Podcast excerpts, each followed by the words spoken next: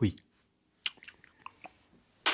Prost. Stoßen wir jetzt an? Oder nee, nee, nee, auf gar keinen Fall. Uncool, ne? Das ist wirklich Wir uncool. heute verschiedene Getränke vorliegen. Äh, aus, ja, man könnte sagen, medizinischen Gründen. Bei dir gab es ein paar kleine Tablettchen, Ja, weswegen du hier jetzt auf Schonkost gesetzt wurdest. es ist wirklich, man wird nicht jünger. Das ist auch, auch in den heiligen Hallen des Podcasts ist man nicht vor dem körperlichen Verfall gefeit. Ähm, Man kann ja sagen, wie es ist. Du hast einen dritten bekommen, ja, genau. ähm, weswegen du jetzt hier ein Und ein bisschen. künstliches Hüftgelenk. Äh, das gab es noch kostenlos mit dazu. Genau, das war so ein Sparabo, das Richtig. Sparpaket habe ich gleich Dank, abgeschlossen. dank Jens Spahn in unserem Gesundheitssystem bekommt Richtig. jetzt jeder, jeder, der seine dritten Zähne bekommt, auch gleich Und noch, dazu gab es nochmal 20 kostenlose FFP2-Masken. aber keine Impfung. Nee, die Ja. leider nicht, weil war gerade äh, ausgesetzt. Egal, es ist Sonntag, der 21. März. Hier sind Sitzmann, Mr. Gonzo. Hier ist euer Spaziergang im Park. Der Wohlfühl-Podcast. Auf den Ohren. Ähm, wir sind wie immer für euch da in allen Lebenslagen, auch wenn es auch wenn's manchmal schwerfällt.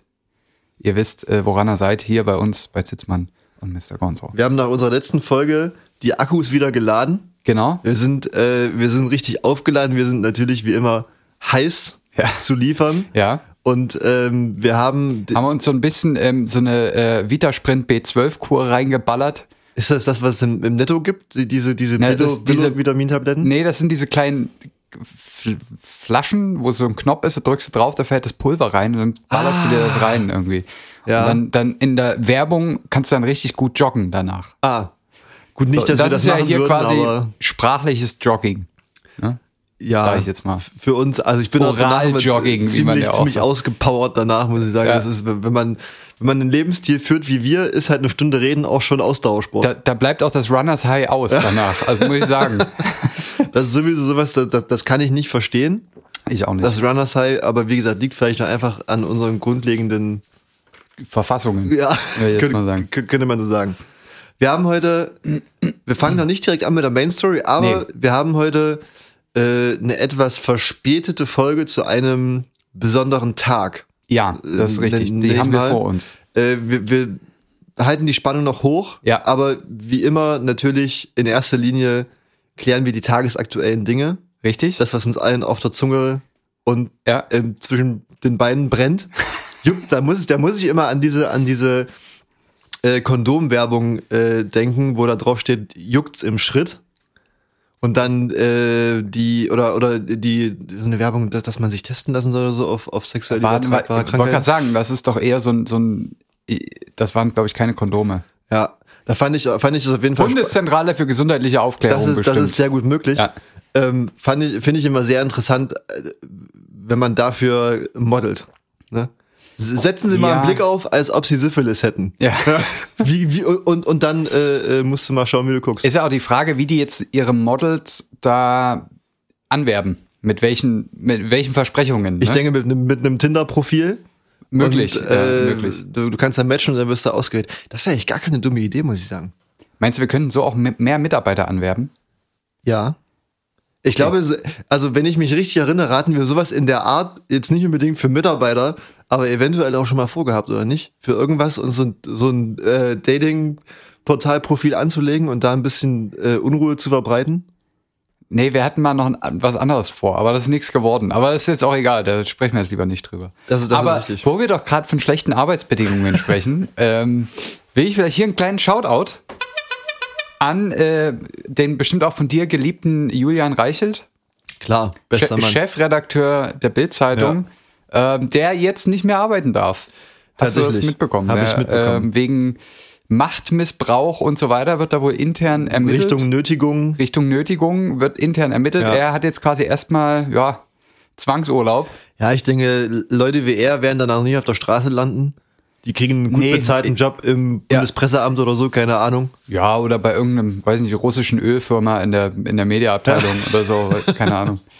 Nee, äh, ich denke, äh, da ist er ja, er ist ja quasi sozusagen kampferfahren Ja, in, richtig, in, der- in allen Lebenslagen. Ja, Blauhelm. Ähm, von daher. Wir hatten es gerade eben schon äh, von dieser äh, Doku, von der Bild-Doku. Äh, Ja. Ja, weiß ich nicht. Muss ich sagen, äh, sträube ich mich ein bisschen davor, weil, also auch wenn, wenn viele sagen, dass das jetzt nicht so im klassischen Sinne diese ganze Geschichte verherrlicht, ist mir das irgendwie ein bisschen zu blöd, glaube ich. Ähm, äh, ich habe sie gesehen und also man, ich habe mehrere Gedanken dazu, sagen wir es mal so. Es gibt, glaube ich, innerhalb der von diesem Bildkosmos durchaus Journalisten und auch vielleicht auch sogar Ressortleiter, die ähm, die wirklich hohe journal journalistische äh, Ideale haben und die auch hochhalten und auch versuchen, ihr Bestes zu tun. Ähm, und nicht umsonst ist ja zum Beispiel auch die Bildzeitung, äh, das Sportressort der Bildzeitung ähm, zum Beispiel sehr gut, wird ja auch von, von aus allen Richtungen äh, als eines der besten Sportressorts angesehen, weil es da eben auch äh, Journalisten gibt, die das, also deren, ja. die das wirklich auch als ihre Lebensaufgabe sehen und da auch dahinter stehen.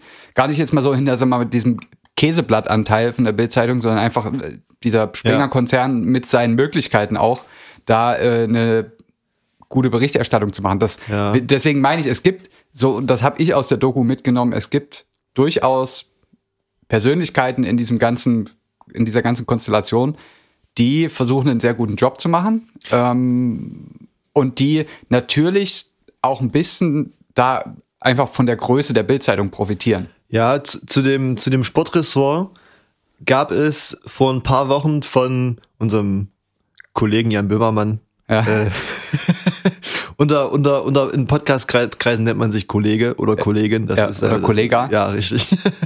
Sehr kollegial. Hm. Ähm, gab es ja, den hast du, weiß nicht, ob du das gesehen hast, gab es einen, einen Beitrag in, in, seinen, in seiner Fernsehsendung über den deutschen Fußball. Habe ich nicht gesehen. Hast du bestimmt nicht gesehen. Und auf jeden Fall war dann Arndt Zeigler oder Ziegler, ich verwechsel das immer, ähm, dann auch noch ja. bei ihm zu Gast in der, in der Talkrunde gibt's ja mal dann noch diese verlängerte, ja, dieses ja. verlängerte Gespräch, was dann nicht mehr richtig ausgestrahlt wird. Habe ich mir angeschaut, weil ich äh, irgendwie auch äh, mich zum Fußball hingezogen fühle. Und äh, er ist ein auch ein Sportjournalist im öffentlich-rechtlichen, hat auch seine eigene Sendung. Mhm. Und es ging dann eben auch um die Bild, äh, besonders im, im Sportbereich. Ja. Und er meinte, das ist natürlich dann auch eine, eine Meinung, wo jetzt keine sozusagen keine Argumente dagegen gefunden wurden, weil kein anderer mit am Tisch saß, aber mhm. er, er ist der Meinung, und das stimmt sicherlich auch zu einem Großteil, dass die, gerade der, der, sozusagen die Fußballberichterstattung von, von, von der Sportbild auch genauso wie das, wie die normale Berichterstattung der Bild nur auf Sensationen aus ist. Also es wird nicht mehr über den Sport an sich berichtet, es wird nur darüber berichtet, der hat diese Charakteristik und ist deswegen ein schlechter Mensch und ja, das nur, nur ich, Sensation. Das meinte ich mit diesem Käseanteil, der damit dranhängt. Ja. So, ne? Natürlich, wenn es jetzt nicht mehr um die eigentlichen Ergebnisse geht, geht es meistens um so einen ja. Schluss und dann wird es auch scheiße. Ja, weil Sportjournalismus ist halt was anderes, ja, als zu sagen, Leroy Sané hat eine neue Frisur und drei andere das Frauen. Das ist richtig, das ist richtig. Ähm, das andere, also natürlich kriegt man irgendwie mit, wie die Leute in den Führungspositionen in, in dieser Redaktion, sagen wir jetzt mal noch bis zu dem Zeitpunkt, wo Julian ja. Reichelt noch da war, ähm, natürlich auch krass das Meinungsbild und die Stimmung in der Redaktion beeinflussen. Ja. So aus sicherlich. ihrer Position heraus. Machen wir ja auch bei unseren redaktionellen Sitzungen. Was ich aber, was ich ne, man, also es regen sich ja viele über die Bildzeitung auf, das ist auch viel Kritik, ist ja auch sehr berechtigt. Ähm, was ich, was mir ein bisschen Sorgen gemacht hat, das war der Eindruck, ähm, gar nicht mal so, da, dass die Einstellung so extrem ist, von wegen, ja, wir wollen Schlagzeile machen, verkaufen, verkaufen, wirtschaftlich, ne, was ja sicherlich auch ein Punkt ist bei der Bildzeitung, ja. sondern das, und da ist leider eben auch Julian Reichelt vornweg, ähm, dass das Medium, dass seitens der Redaktion versucht wird, dieses Medium auch zu nutzen für mehr als nur Berichterstattung. Nämlich, wir machen das jetzt, um Druck aufzubauen auf die Regierung. Also solche ja. Sätze fallen in den Redaktionssitzungen, wo ich mir sage, das ist halt nicht mehr Berichterstattung, ne? Ja. Das ist ja wirklich, also da wird der, das ist, das ist ja Missbrauch sozusagen ja. der, der Position von diesen, von Medien in der Gesellschaft. Da kann ich, äh, kann Oder von, ich, zumindest von solchen Medien ja, in der Gesellschaft. Da kann ich, kann ich jedem und, und jeder nur äh, wärmstens die dreiteilige Arte-Dokumentation über Rupert Murdoch empfehlen. Mhm. Sagt dir sicherlich auch was. Ja, ich habe die Doku aber nicht gesehen. Das, ja. Ähm, viele werden den Namen kennen und den mit, mit, der, mit der englischen Bildzeitung The Sun in Verbindung setzen. Äh, das ist quasi eine, Bild. Ja, genau, sozusagen die, die Bild in, in, in, in England. Und ähm, da ist nämlich genau das Gleiche. Also die Dimensionen, was, was, was er da veranstaltet und seine, seine Konzerne, das ist unglaublich, das brauchen wir jetzt auch hier, Ja. würde die, den Rahmen komplett sprengen. Ja. Ähm, aber da geht's eben auch um, um genau das Gleiche. Er nimmt halt Einfluss auf die Politik, weil er so einflussreich ist, Mhm. dass halt Politiker zu ihm kommen und sagen, was willst du von mir, damit du auf die Titelseite des, des Hand schreibst, dass äh, ich Ja, ja, genau. Und solche Absprachen gibt's natürlich bei Bild auch. Da tauchen Natürlich. dann irgendwelche Politiker immer so, komm mal in der Redaktion auf, trinken Kaffee. Das ist ja, das war, war ja eben auch genau das von diesem äh, Sport- oder Fußballbeitrag Ja. ähm, im ZDF-Magazin, dass äh, da Jens Spahn, äh, Markus Söder und Armin Laschet Mhm. äh, sozusagen der, mit dem Gesundheitsminister, dem Ministerpräsidenten von Bayern, FC Bayern und äh, äh, sozusagen äh, dort, wo Dortmund ist, Ja, ne? Äh, dass die da zusammengekommen sind und gesagt haben, hier Leute, passt auf, genau. wir brauchen, wir müssen wieder Fußball spielen. Und Ja. die, das ist Einflussnahme, vor allem wenn solche Ja, ja, genau. politischen Gespräche in der Redaktion von einer Zeitung, die nicht unabhängig ist, stattfinden, Genau. Äh, gefährlich. Also, äh, wie gesagt, das ist natürlich, was man auch sieht, ist, und das sollte man vielleicht auch erwähnen, dass es auch durchaus Mitarbeiter gibt, die dort arbeiten und die dort auch versuchen, einen guten Job zu machen. Bestimmt. Ja. Und sich auch nicht mit allem identifizieren, was dort passiert. Weil es, ga- es gab auch oft, also das sieht man auch in der Doku, fand ich auch ganz interessant, wurden oftmals auch Mitarbeiter angesprochen von dem Doku-Team hinsichtlich, ähm, sagen wir mal, es war zum Beispiel der Drosten, die Drosten-Affäre, Ja. ne, wo sie sich dort so bekriegt haben.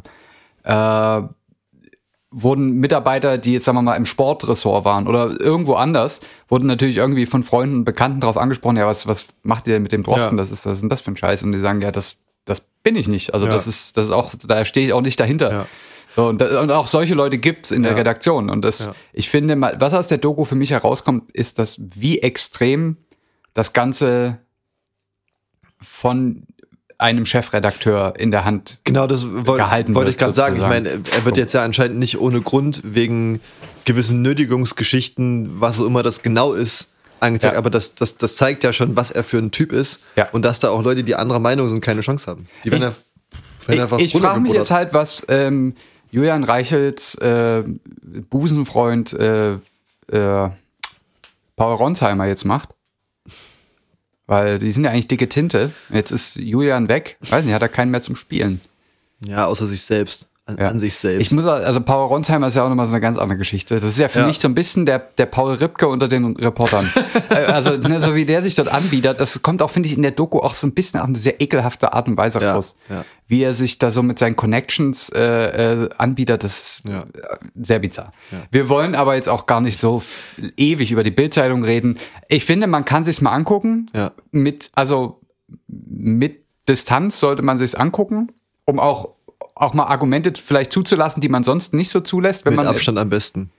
genau, ähm, wie gesagt, um, um vielleicht auch so ein paar Ansichten zuzulassen, die man jetzt selber erstmal nicht teilt, ähm, weil man dann doch das eine oder andere Mal ein bisschen positiv überrascht Ja. wird von dem einen oder anderen Mitarbeiter trotzdem. Äh, aber ja, es ist alles natürlich unter Vorbehalt zu betrachten. Apropos bizarr, ich habe noch eine kleine Geschichte. Bitte. Ähm, mit einer anschließenden Frage für dich, die du wahrscheinlich gar nicht, die man gar nicht so leicht beantworten kann, aber wir, vielleicht lassen wir es dann auch einfach so stehen. Ja. Und zwar war gerade auf dem Weg hier ins, ins Studio, ins Hauptstadt, Landeshauptstadtstudio Mhm. Ja. äh, von Zitzmann und Mr. Gonzo, war ich noch in einem Tür an Tür mit dem MDR. richtig, quasi, Ne? richtig, ähm, war ich noch in einem Spätkauf Ja. äh, und äh, so spät, Ein Krämer. so spät ist es ja noch nicht, aber es, es war es war ein, ein, ein Späti, hab mir noch mein Getränk für heute gekauft Ja. und ähm, es ist ein Späti in der Dresdner Neustadt. Mhm. Ich sage jetzt nicht wo, aber es ist ein guter Späti. Ja. Ähm, ich gehe da gerne rein, weil, weil die Verkäufer sind eigentlich immer, immer, immer korrekte Typen und äh, kann man auch noch kurz mit denen einen kleinen Schnack halten. Mhm. Auf jeden Fall komme ich rein und sehe, wie sich der Verkäufer, der einer, der nicht so oft da war, sich mit zwei Typen unterhalten hat, die haben halt irgendwie ein Bier zusammen getrunken. und So. Ja. Und ich komme rein und, und kennst du das, wenn du in so ein Gespräch reinplatzt und dann so Sachen auffängst, die dich dazu animieren, genau zuzuhören? Also, wo Ja. du dann nicht mehr weghören kannst. Ja.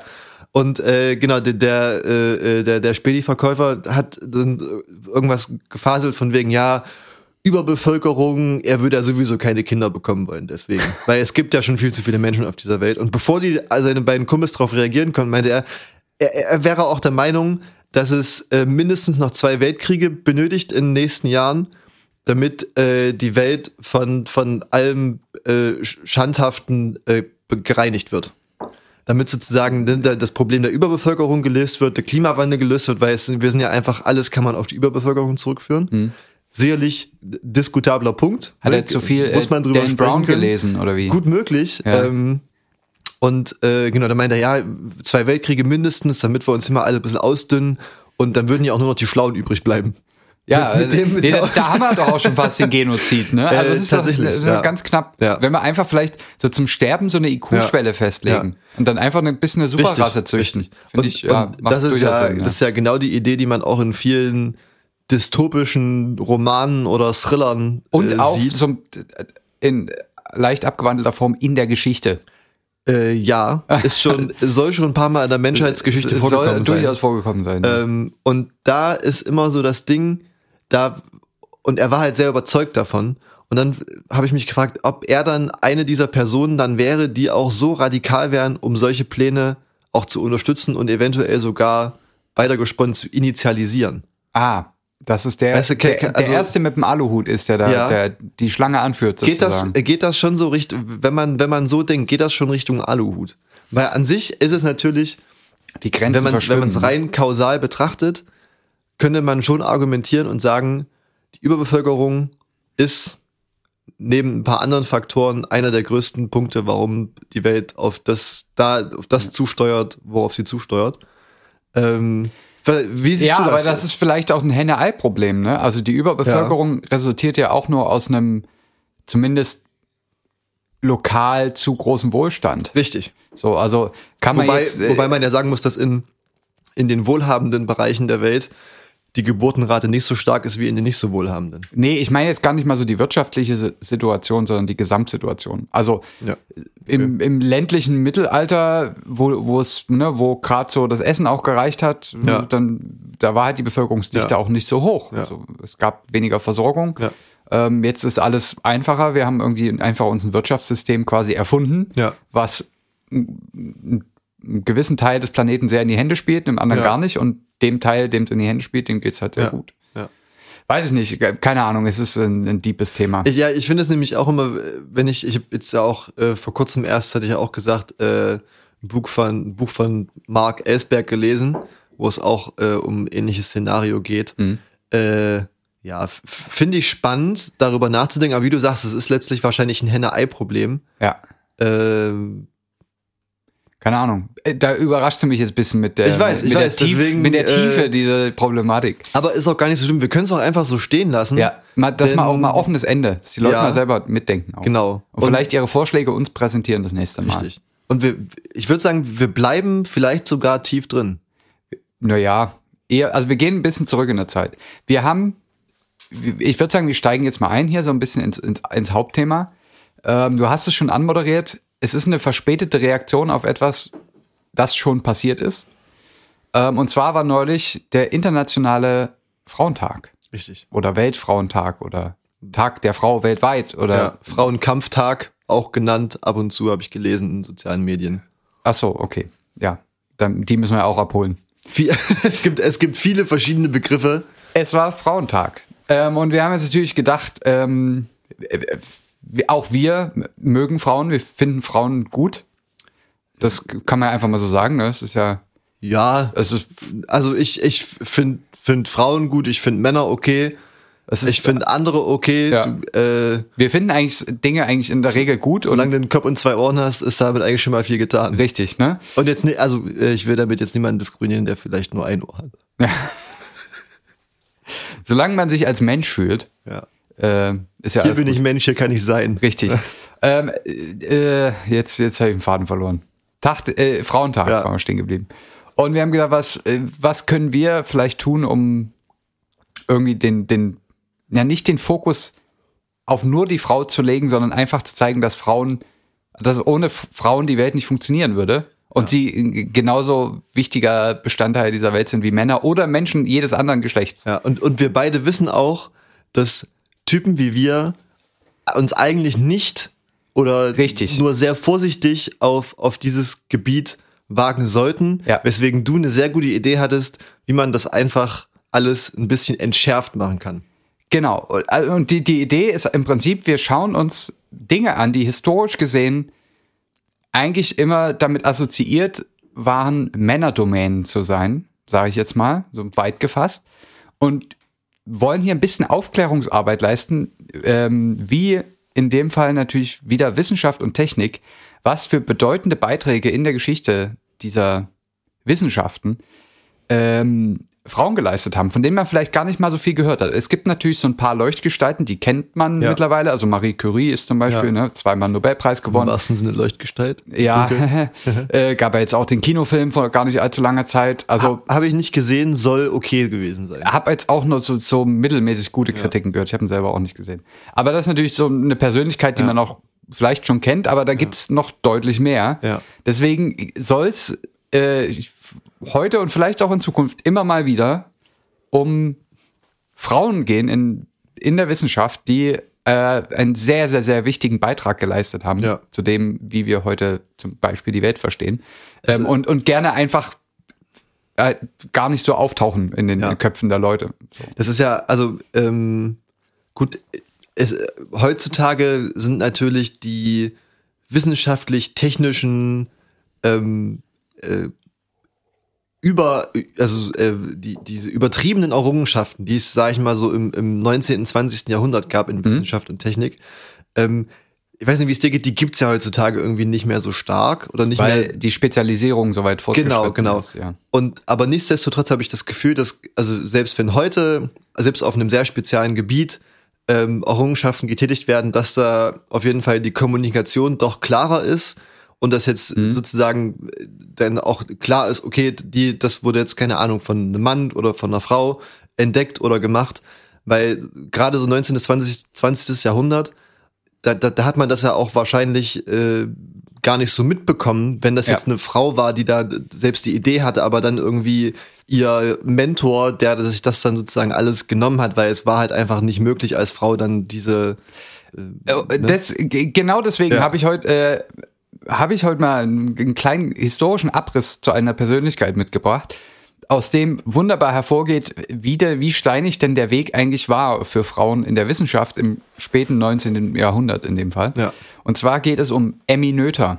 Oh, habe ich schon mal von gehört. Hast du schon mal ja. von gehört? Emmy Noether, ähm, muss ich sagen, ist für mich natürlich auch ein besonderes Privileg, weil es von der deutschen Forschungsgemeinschaft ähm, die zum Beispiel äh, sehr viel Forschung finanziert in ja. Deutschland, ein Emmy-Noether-Programm gibt. Es gibt auch einen Das auch meine ne? Stelle finanziert. Ja, okay. ja es gibt ich, auch einen Emmy Noether Preis. Ja. Ähm, aber es ist, Emmy Noether hat es nie so richtig, sagen wir mal so, in die populär wissenschaftlichen ja. oder, oder Medien geschafft, sage ich mal, wie vielleicht Marie Curie oder ja. Albert Einstein oder ne, so, solche. Die Popstars. Die, die Popstars unter den Physikern. Obwohl Emmy Noether natürlich zahlreiche Beiträge geliefert hat, ähm, aber auch in, in, ganz essentiellen, zu dem wir dann kommen. Ich würde aber erstmal ein bisschen was zur Person erzählen. Also Emmy Noether, geboren in einer jüdischen Familie im Jahr, jetzt muss ich auf den Zettel gucken, sogar, ich habe sogar den Tag, am 23.03.1882. Na Mensch, das ist ja bald. Erlangen. Okay. Ähm, und ihr Vater war Mathematikprofessor an der Uni Erlangen, Max Noether. So, also eine jüdische Familie, das wird später nochmal relevant, ähm, war jetzt 1882 noch nicht ganz so problematisch.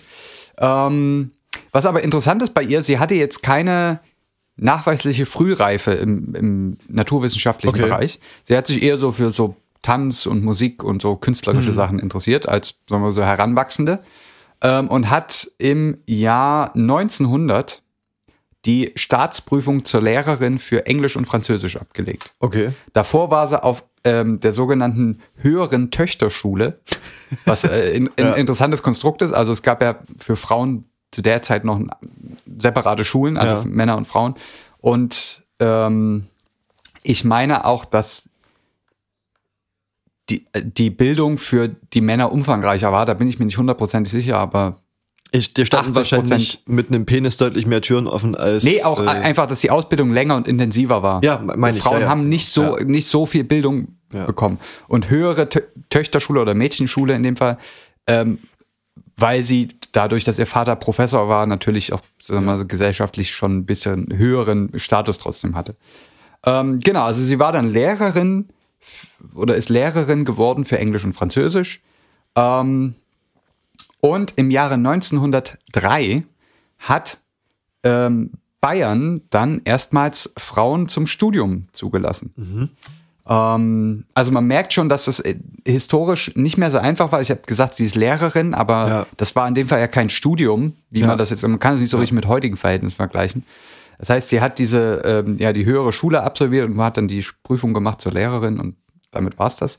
Aber sie hatte nicht studiert, das ging aber ab 1903, als Bayern nämlich gesagt hat, äh, wir lassen jetzt auch Frauen zu zum Studium. Und sie hat vorher schon als Gasthörerin in Göttingen, meine ich, ja, ich glaube Göttingen, ähm, schon immer mal aus Interesse Mathematikvorlesungen besucht. Okay. Und als es dann 1903 in Bayern möglich war, hat sie natürlich auch dann dort das Studium aufgenommen in Mathematik. Und Rekordzeit wurde 1907 in Mathematik promoviert. Was? Das sind vier Jahre. Auch da sieht man, dass damals die Sachen auch noch ein bisschen anders liefen. Ja. Ne? Also ein komplettes Studium mit Promotion, das, da Ja. reden wir heutzutage, sagen wir mal, über so zehn Jahre, irgendwas zwischen acht und zehn Jahren. Mediziner lassen wir jetzt mal außen Ja. vor. Aber äh, es ging halt damals auch in vier. Ja. Aber da gut, da hatte man auch noch nicht so viel. Ne? da gab es noch nicht so viel nebenher, ne? Ja. Nee, aber da gab es ja auch noch nicht so viel Wissenschaft.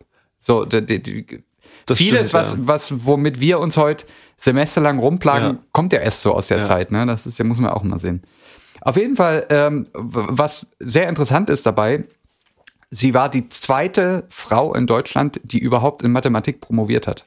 Ne, weil sie ja kurz, also sie hat ja unmittelbar angefangen zu studieren, wo Ja. das für Frauen Ja. möglich wurde, war dann auch quasi die zweite Ja. Frau in Deutschland jemals, die in Mathematik äh, einen Doktortitel ähm, bekommen hat. Genau, also das, da sieht man schon ja. so ein ja, bisschen die, die Besonderheit auch der Frau. Ähm, und 1909 wurde sie dann von Felix Klein und David Hilbert. Hilbert sagt einem vielleicht noch Ich was. wollte gerade ist sagen, ein Mathematiker. Ich glaube, jeder, der an der Uni Mathe gehört hat, Ja. der dem oder der wird Hilbert auch was sagen. Mhm. Ja. Und von diesen beiden wurde sie dann nach Göttingen gerufen, nicht zu einer Professur, ja. Ähm, aber um an dem, an dem Lehrstuhl dort zu arbeiten. Und da, da muss man dazu sagen, Göttingen war damals so das europäische Zentrum für Mathematik. Also da war, das war so ein bisschen der, der Schwerpunkt, Ja. der, ähm, ja, das Epizentrum Ja. der, der Das EEP-Zentrum. Ha, ja, oh, Ja. nicht schlecht. Ja. Ähm, genau, sie ist dann ähm, also nach Göttingen, hat dort auch gelehrt, allerdings immer unter dem Namen von Hilbert, Ja. weil er war, hatte die Professur, sie nicht. Ja. Ähm, sie war damit nicht lehrbefähigt. Das ist ja aber heutzutage auch noch so. Unabhängig vom Geschlecht. Äh, Ja, ja, genau. ja. Aber es, die, die Vorlesungen liefen Ja. unter dem Namen David Hilbert, Ja. aber wurden dann teilweise gegeben von Ja. Emmy Noether. Und ähm, damals war das ja noch sehr strikt. Wenn man eine Professur wollte, brauchte man damals eine Habilitation. Ja. Und auf Anraten von ihren äh, beiden heiteren Weggefährten, Klein und Hilbert, ähm, hat sie 1915 den Antrag auf die Habilitation äh, an die Fakultät gestellt. Das war allerdings Frauen ähm, vorenthalten. Promotion, promovieren durfte man. Promovieren aber durfte man, nicht aber habilitieren. nicht habilitieren und damit dann auch natürlich auch keine Ja. Professur erlangen. Ähm, daraufhin, äh, also die Fakultät war dagegen, Hilbert und Klein, die ja Teil der Fakultät waren, Ja. waren dafür. Es gab hitzige Diskussionen und Debatten ähm, und da wurde ein sehr schönes Zitat ähm, von Hilbert überliefert, was er dann nach einiger Diskussion, wo sie sich final auch durchsetzen konnten, also sie durften den Antrag Mhm. dann stellen, sagte Hilbert dann, ja, so sinngemäß ist es ja auch gut so, denn eine Fakultät sei ja keine Badeanstalt. Mit dem Wissen, dass damals in sozusagen, was die damalige Version von Freibädern war, Ja. oftmals noch getrennte Männer- und Frauenbereiche gab. Ja.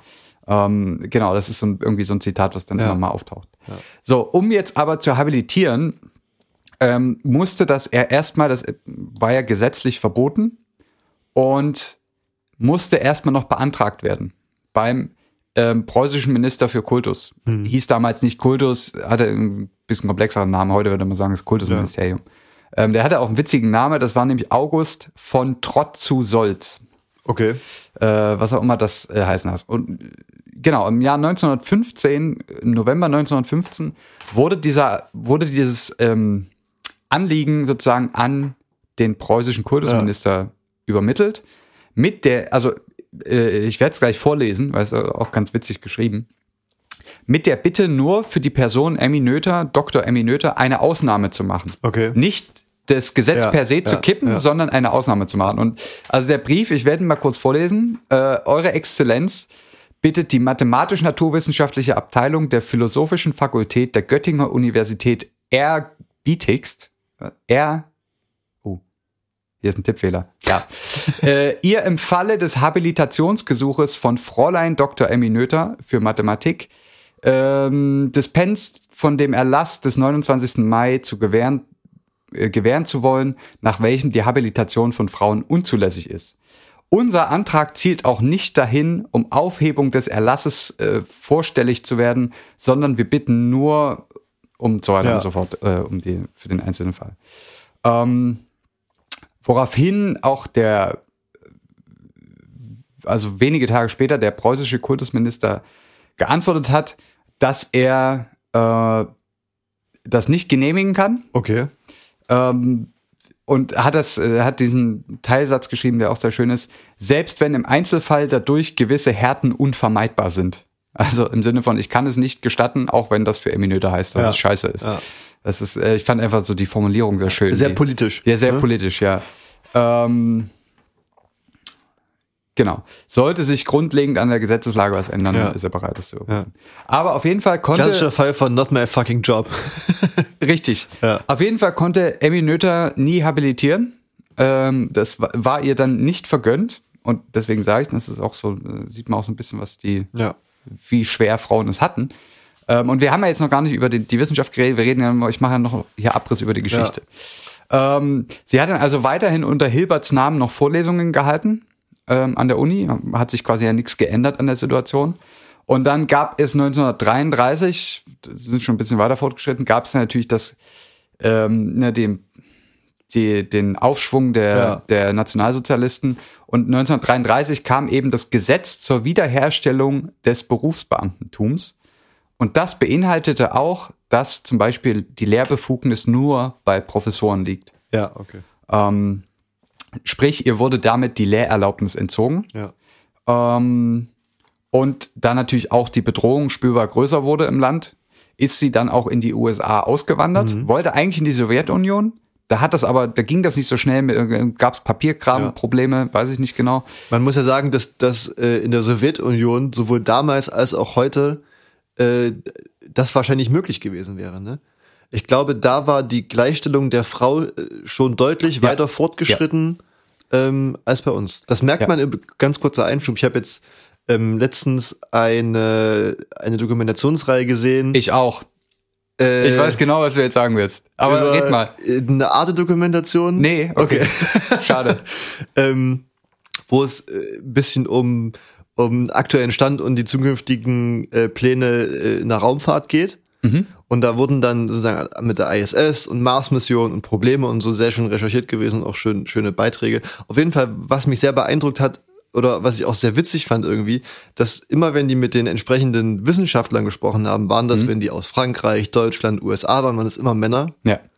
und sämtliche verantwortliche Wissenschaftlerinnen, muss man sagen, Hm. aus Russland, Russland hat ja in der Raumfahrt auch sehr, sehr viel zu tun, waren alles Frauen. Die Ja. Medizinerinnen, das waren Medizinerinnen, es waren Physikerinnen, es waren überall hatten dort die Frauen das Sagen, was ich, was ich irgendwie sehr, sehr, sehr schön fand, dass das irgendwie so der, der Es, Gegenspieler es gibt ja auch so, das war natürlich jetzt dann noch mal ein bisschen später, aber es gibt ja auch so Erzählungen von ähm, Wehrmachtssoldaten aus dem Zweiten Weltkrieg, also deutsche Wehrmachtssoldaten, die ähm, sozusagen ne, bei der Expansion Richtung äh, Osten in die Sowjetunion teilweise nicht mehr wussten, wie sie sich verhalten sollen, weil in der russischen Armee Frauen gekämpft haben. Ja. Völlig selbstverständlich Ja. für die Russen. Ja. Ähm, und die, die, die Deutschen mit ihrem äh, scheiß stereotypischen Bild Ja. äh, waren natürlich dann, äh, konnten damit auch erstmal Ja. gar nicht so richtig umgehen, dass auf einmal äh, quasi eine Frau auf sie schießt. Mhm. Ähm, in derselben Uniform wie Männer. So, das ist, äh, zeigt Ja. vielleicht auch nochmal, wie grundlegend Ja. anders da so die, die Herangehensweisen vielleicht Ja. auch sind. Aber zurück zum Thema. Zurück zum Thema, also 33 in die USA ausgewandert, hat da noch ein bisschen ähm, weiter publiziert und ist dann am 14. April 35 äh, in Pennsylvania verstorben. Ist sie aber auch nicht so alt geworden. Ist nicht so alt geworden. Sie ist an den Komplikationen nach einer Operation äh, Okay. verstorben. Also war jetzt auch kein natürlicher Tod. Ähm, genau. Und also das erstmal so zur Lebensgeschichte. Und jetzt habe ich ja gesagt, oder ne, die Motivation ist ja so ein bisschen zu zeigen, warum dass die Welt, wie wir sie heute verstehen, vielleicht ohne Frauen, was uns dann denn nicht alles Ja, fehlen würde, ja. sozusagen. Und Emmy Noether ist, also hat verschiedene Beiträge äh, geliefert zur Mathematik, aber auch zur mathematischen Physik, also Zur theoretischen Physik oder was? Ähm, und also, wie gesagt, verschiedene Beiträge, hauptsächlich, also viel im Bereich der Algebra, das kennen wir noch aus der Schule, Algebra, da haben wir so ein bisschen mit, mit Ve Vektoren und so, so Pfeile gemalt und so, das, das ist Algebra. Ähm, und sie hat, äh, nach ihr wurde ein Theorem benannt, das sie auch, ähm, das auch aus ihrer Feder stammt. Und das ist sehr essentiell. Also es ist das Noether-Theorem. Und das Noether-Theorem gibt eigentlich Antwort auf, auf Dinge, die wir meistens für gegeben hinnehmen und gar nicht mehr hinterfragen. Okay. Ähm, und das ist nämlich, ähm, ähm, das ist die, das Konzept der Erhaltungsgrößen. Ach was. Ja, also das ist das, wir haben ja hier auch bestimmt schon oft im Podcast gesagt, ja, Energie wird, er, wird erhalten, Energie geht nie verloren, wird nur von einer Form in die andere umgewandelt. Also wir wandeln Sonnenenergie um in elektrische Energie, Strom mit Solarzellen und so. Aber äh, ne, es wird immer, nimmt immer irgendeine andere Gestalt an, aber die Energie an sich geht nie verloren. Es wird nicht mehr und nicht weniger. So, und das ist also, Energie ist eine Erhaltungsgröße. Ja. Und das, das sagt man immer so, ne? Also die Energie muss erhalten bleiben. Der Impuls muss erhalten ja. bleiben. Wenn mich nicht alles täuscht, äh, kann man auch noch nicht mit letztlicher, äh, mit letztlicher Sicherheit sagen, warum das so ist. Da könnte man sich ja mal das Noether-Theorem zur Hand nehmen. Ja.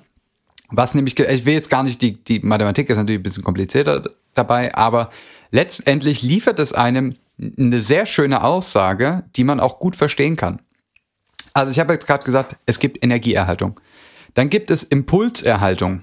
Das heißt, ähm, wenn meine Billardkugel auf die andere trifft und die loskickt, ähm, also die, die, meine weiße Kugel hat einen bestimmten Impuls und dann trifft die auf die andere und dann fliegen die irgendwie in beide Richtungen, aber der Gesamtimpuls bleibt immer erhalten, er teilt sich vielleicht irgendwie nur auf, Ja. ne, so auf die verschiedenen Kugeln.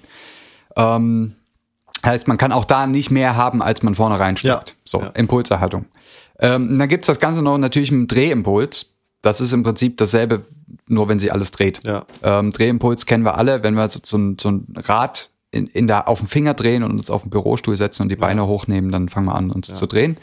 Sehr, also habe ich auch, äh, könnte ich jetzt, glaube ich, nicht, nicht wiedergeben, warum das genauso ist. Muss ich aber sagen, also besonders mit diesem, mit dieser Drehimpulserhaltung habe ich mir, habe ich mich immer sehr schwer getan. Das, das zu durchdenken. Das ist schon ein bisschen komplexer. Ne, Das ist nicht so einfach zu verstehen aber, wie die. Also da, da, das kann man auch erstmal so hinnehmen, wenn man sagt, das Rad, was sich auf meinem Finger dreht, hat Drehimpuls. Ja. Der muss erhalten bleiben. Das Ja. nehmen wir jetzt erstmal an. Ähm, dann das Ja. Rad wird ja langsamer. Ja. Das heißt, es verliert Drehimpuls. So, und die einzige Quelle, äh, die, die einzige Senke, wo der Drehimpuls hingehen kann, ist mein Körper, Ja. der ja sich wiederum drehen kann. Also fange ich an, mich zu drehen. Ja, So, aber das- es ist halt, es, es wirkt wie so eine unsichtbare Kraft, die da ja, weil da auch ist. der Pfeil ja. steht senkrecht Ja. auf der drehenden Scheibe. Naja, okay. Ähm, auf jeden Fall, das Noether-Theorem sagt, macht eine Aussage, wo, warum diese Größen erhalten bleiben Okay. In einem bestimmten System. Das äh, ist eine Standardphrase bei Physikern, ist ja immer ein System. Ja. Ähm, das Universum ist ein System. Ja. Ähm, Diese, dieses Studio ist ein System. das Studio ist ein System. Ein System heißt immer, es ist ein Bereich, von dem er jetzt aus, davon ausgeht, dass er jetzt erstmal mit seiner, mit allem, was da außerhalb liegt, nicht wirklich wechselwirkt. Ja. Sagen wir mal, das ist irgendwie so ein bisschen abgekapselt. Alles, was da drin passiert, bleibt eigentlich da drin. So. Ähm, und idealerweise nimmt man dann halt für bestimmte Sachen an, das sei jetzt i- idealisiert ein einigermaßen geschlossenes System. Ja. Gibt es verschiedene Formen, aber um, um Sachen zu vereinfachen und beschreiben zu können, muss man die immer so ein bisschen von der, von der Umwelt abkapseln. Deswegen fasst man das als System zusammen. Und Emmy Noether sagt, in einem System ähm, gibt es Erhaltungsgrößen und die Ursache dafür, oder äh, letztendlich gibt es ein, ein Wechselspiel, was auch die Ursache liefert, sind Symmetrien. Symmetrien müssen wir vielleicht auch noch mal kurz äh, ins Gedächtnis rufen, bevor wir das jetzt zusammenbauen im Kopf. Also wir kennen Symmetrien. Äh, irgendwie denken wir intuitiv vielleicht an Spiegel. Ja. Ja, es ist symmetrisch, ja. also wir machen An Geometrie. Ja. ja, ja, genau. Wir, wir, wir nehmen irgendein Objekt, packen einen Spiegel hin und sehen quasi dasselbe auf, im Spiegel oder auf irgendeiner, auf der anderen Seite sozusagen. Das ist dahingehend symmetrisch. Jetzt könnte man sagen, ähm, man schneidet zum Beispiel eine Spielkarte, machen wir mal den Bube, Ja. oder nee, wir nehmen die Dame, weil es Ja. ist ja hier die, die Frauentagskategorie.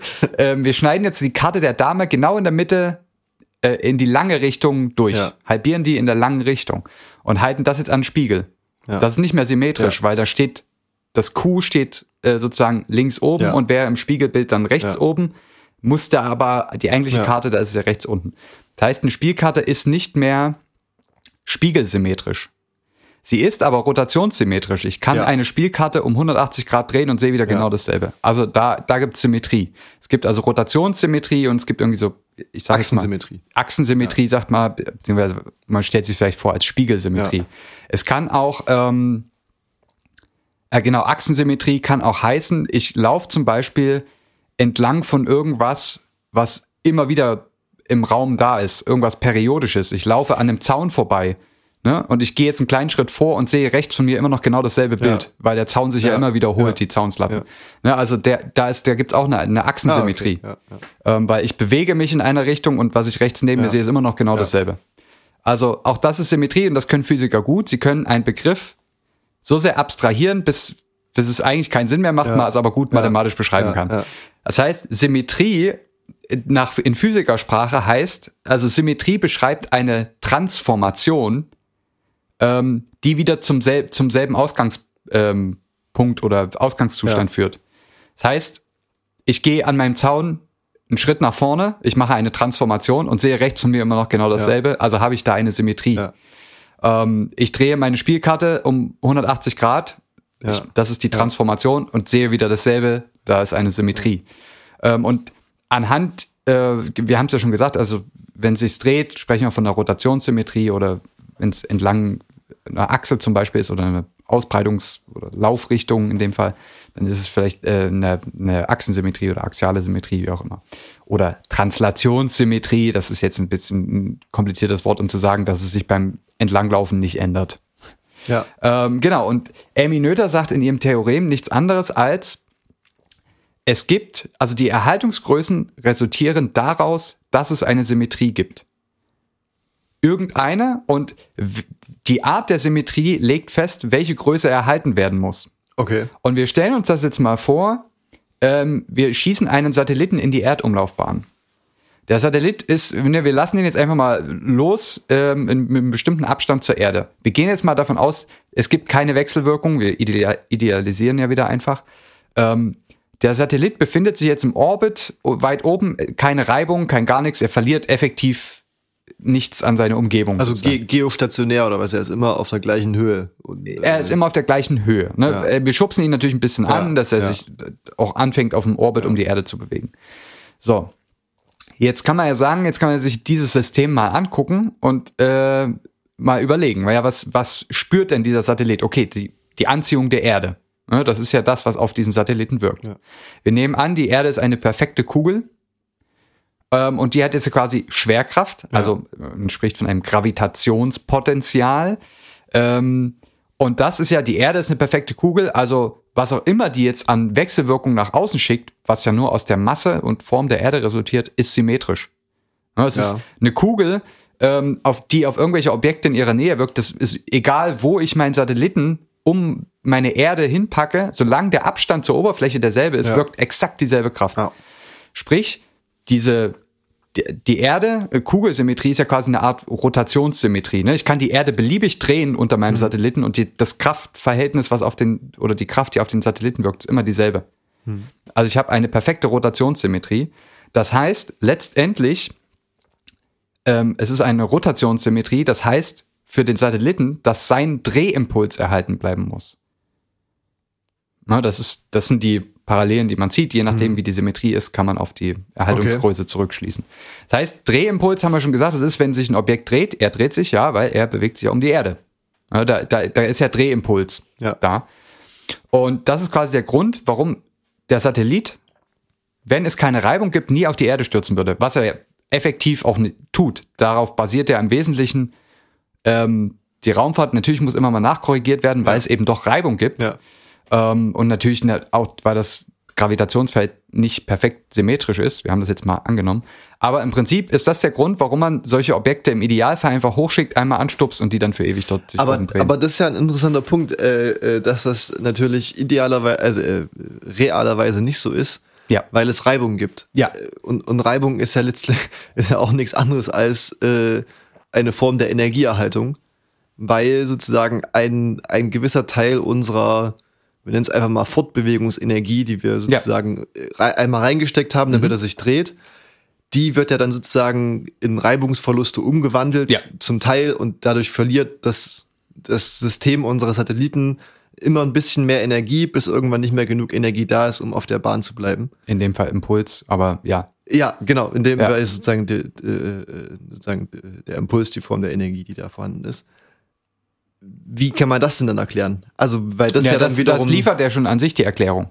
Das ist ja der Grund, warum der jetzt tatsächlich nicht für ewig da oben bleiben genau, würde. Aber, aber mit welcher, weil du hast ja gesagt, man kann sozusagen jede Form äh, der oder jeden Erhaltungssatz, den es gibt, ja.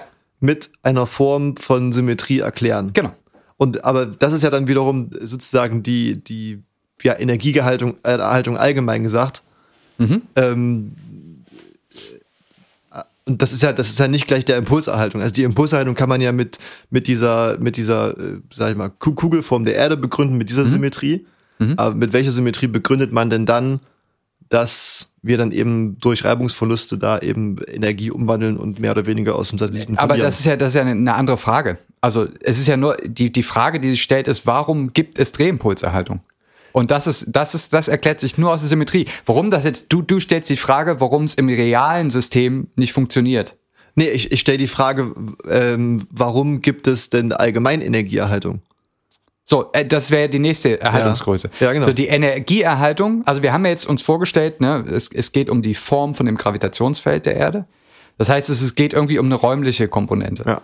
Die Energieerhaltung, das ist ein bisschen abstrakter, aber die Energieerhaltung ähm, resultiert quasi aus, na sagen wir mal, der Symmetrie der Zeit. Ich glaube jetzt an der Stelle. Nee, und, und das kann man sich, da, dazu ist jetzt der Satelliten Scheißbeispiel. Ich nehme mal ein anderes. Wir stellen uns mal ein, ein ideales Fadenpendel vor. Mhm. In einem luftleeren Raum keine Reibungsverluste. Ja. Wieder nur ein Pendel, man lenkt es aus, man lässt es los, es, es schwingt die ganze Zeit unendlich lang hin und her. Ne? Also, weil wir haben keine, wir schließen jetzt ja. mal wieder alle Verluste aus. Also da sagt man typischerweise, dann nimmt man ja immer Energieerhaltung. Ne? Ich lenke das aus, mhm. das ist, das fügt dem System Energie hinzu und dann lasse ich es los und dann wandelt sich das in Bewegungsenergie um, bis es wieder drüben ist, dann ist wieder die das potenzielle Energie. Potenzial, ja. die potenzielle Energie maximal, keine Bewegungsenergie mehr und so ja, wechselt genau. sich das die ja. ganze Zeit hin und her. So, da haben wir also Energieerhaltung. Jetzt habe ich gesagt, Energieerhaltung ist resultiert aus der sozusagen der Symmetrie der Zeit. Warum? Weil ich ja und jetzt wird es ein bisschen abstrakt und wahrscheinlich werden dich jetzt Leute verlieren. Aber man kann sich jetzt, man könnte es ja jetzt so betrachten, dass die, ne, die Hinbewegung des Pendels auf einer positiven Zeitachse läuft und die Rückbewegung ist eine, eine Vorwärtsbewegung mit, bei negativer Zeit. Okay, also ja, du hast sozusagen, also ganz wahrscheinlich auch inkorrekt, aber vielleicht um, um ein bisschen am Beispiel zu bleiben, äh, für, für jede äh, sozusagen der Teilbewegung brauchst du gleich viel Zeit, oder? Nee, die, die Idee ist, dass es, dass es wurscht ist, ob die Zeit vorwärts oder rückwärts läuft für das Pendel. Ja, na genau. Ähm, das, ja, weil weil ja, die in beide ja. Richtungen ist quasi symmetrisch. Ja, ja da, genau, das, da, da gibt es eine Symmetrie in der Zeit. Okay. Was zum Beispiel, wo das nicht mehr gilt, und das kann man sich vielleicht vorstellen, ist, wenn man schaukelt. Weil, was, oh, entschuldigen Sie, wenn man schaukelt, macht man nichts anderes, oh Mensch hier, macht man nichts anderes als äh, immer wieder an bestimmten, zu einem bestimmten Zeitpunkt, und der verändert sich eben, ähm, das Seil zu verkürzen. Ne? Man kennt das beim Schaukeln, muss man sich am Seil, das ist das, was man tut. Viele denken, es geht um die Masse nach vorne mhm. hin schwingt, das ist es nicht. Mhm. Man verkürzt das Seil. Mhm. Und dadurch ähm, ist eine andere Geschichte, aber das ist äh, im Prinzip der Mechanismus, den man, den man, den man tut. Man, man ja. in einer bestimmten hängt man sich so ran ja. und verkürzt ja. effektiv die Länge des Pendels. Ähm, und das passiert eben zu unterschiedlichen Zeitpunkten. Und da, deswegen kann man, ist es nicht mehr egal, ob die Zeit vorwärts oder rückwärts läuft. Und da gilt eben die Energieerhaltung nicht mehr. Hm. Und da, das vielleicht so ein bisschen die Idee, also Energieerhaltung, habe ich gesagt, kommt aus der Symmetrie der Zeit. Wenn ich ein, ein perfektes Pendel, sagen wir, Idee, ich habe eine Idee. Wenn ich ein, ich mache ein Video davon, wie das Pendel einmal von links nach rechts schwingt und stoppe die Aufnahme. Jetzt kann ich die einfach beliebig, ne, jetzt kann ich die einfach wieder rückwärts abspielen und komme zum selben, Ja. also ich lasse die Zeit rückwärts Ja. laufen und komme zum selben Ausgangspunkt, Ja. wie wenn ich das Pendel an sich einfach in der Zeit positiv weiterlaufen lasse. Was ich, also, äh, macht auf, auf eine abstrakte Art und Weise. Das, das, und ta ta tatsächlich ist der Aspekt der unintuitivste dabei. Ja. Also die, die, die Zeitsymmetrie, wir gehen Ja. eigentlich immer davon aus, dass die Zeit ja linear perfekt nach vorne, äh, nach vorne ja. läuft. Ja. Ähm, was ich, und das, das zieht jetzt wieder ein bisschen auf die Frage vorher ab, kann, kann sein, dass ich das dahingehend äh, einfach noch nicht verstanden habe. Hm. Aber äh, letztlich ist ja Schaukeln äh, auch, also man schaukelt ja nur, weil es Energieerhaltung gibt. Also sozusagen in dem Moment, wo du das Seil ja verkürzt, also du bringst ja, sozusagen, Steckst Energie rein. steckst Energie rein, Ja. also die aus deinem Körper, du bewegst dich irgendwie und da bewegt sich auch die Schaukel mit. Mhm. Das ist ja auch eine Form von Energieerhaltung. Ja. Aber du hast ja gerade gesagt, dass hier wiederum die, die Symmetrie, die die Energiebehaltung äh, äh, äh, beschreibt, nicht mehr gü gültig ist. in Bezug auf, ähm, dass das Pendel ne, von sich aus mit einer einzigen Auslenkung vor und zurückläuft. Ja. Bei dem Fall des Schaukelns stecken wir ja immer wieder Energie Ja. rein. Ja, aber So. die ja trotzdem Die, erhalten die bleiben bleibt muss. natürlich ja. trotzdem erhalten, weil da, da, da sind natürlich, das ändert die, die, die kompletten Symmetriebedingungen Ja, ja, in dem Fall. Ähm, das wird viel komplexer. Ja, okay. ähm, aber die einfache Annahme Ja, okay, von dem okay. Fadenpendel, dass man die Zeit quasi beliebig vor- und zurückspielen Ja, lassen kann ja. und immer wieder dasselbe sieht, ähm, das, das, begründet die, die, und das ist natürlich in dem Theorem Ja, mathematisch ja, äh, ja. hergeleitet, ähm, warum Energie erhalten wird. Das, also das heißt, nochmal, das, das, man müsste dann das Beispiel mit der Schaukel wahrscheinlich in sehr, sehr viele kleine Teilprobleme zerlegen, die dann in sich sozusagen wieder die entsprechende Symmetrie aufweisen. Genau. Aber jetzt sozusagen Ja. den, den Gesamtprozess kann man damit nicht so einfach beschreiben. Ja.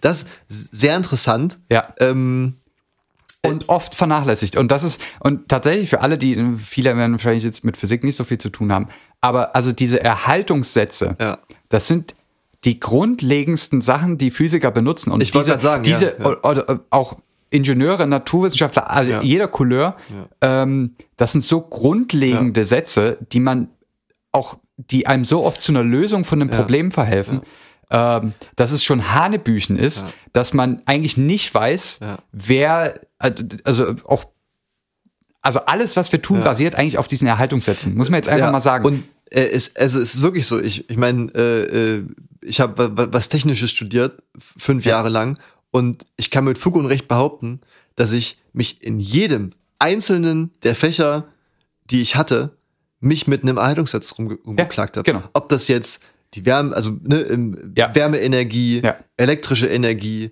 Impulserhaltung, genau. äh, es ging nur um Energieerhaltung. Ja. Und das, und, und wie du sagst, mit, mit Energieerhaltung kannst du alles machen. Genau. Das ist sozusagen der, Schlüssel für, für jede technische und, und äh, äh, naturwissenschaftliche Berechnung ist Energieerhaltung. Ja. Ob das dann in der Chemie die Massenerhaltung ist, zum Beispiel bei einer Reaktion oder so, keine Ahnung. Genau.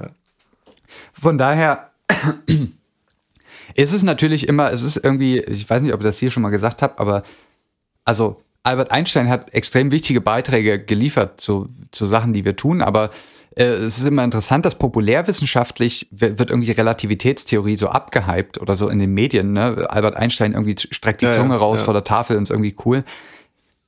Sind wir mal alle ehrlich mit uns? Wer jetzt nicht in der Thematik steht, hat keine Ahnung, was die Relativitätstheorie Ja. eigentlich ist. Und es ist mehr als nur E ist gleich M Ja. mal C Quadrat. Das kann ich jetzt schon mal sagen. Ähm, von daher ist irgendwie so der, muss man schon über deutlich mehr Ecken denken, um den Einfluss von dem, was Albert Einstein zumindest in diesen Aspekten gemacht hat, auf unser Leben hat. Ja.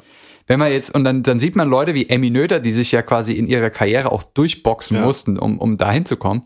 Ähm, und die einfach die Grundlage Ja. für alles, was, was Wissenschaft tut, quasi aufgeschrieben hat.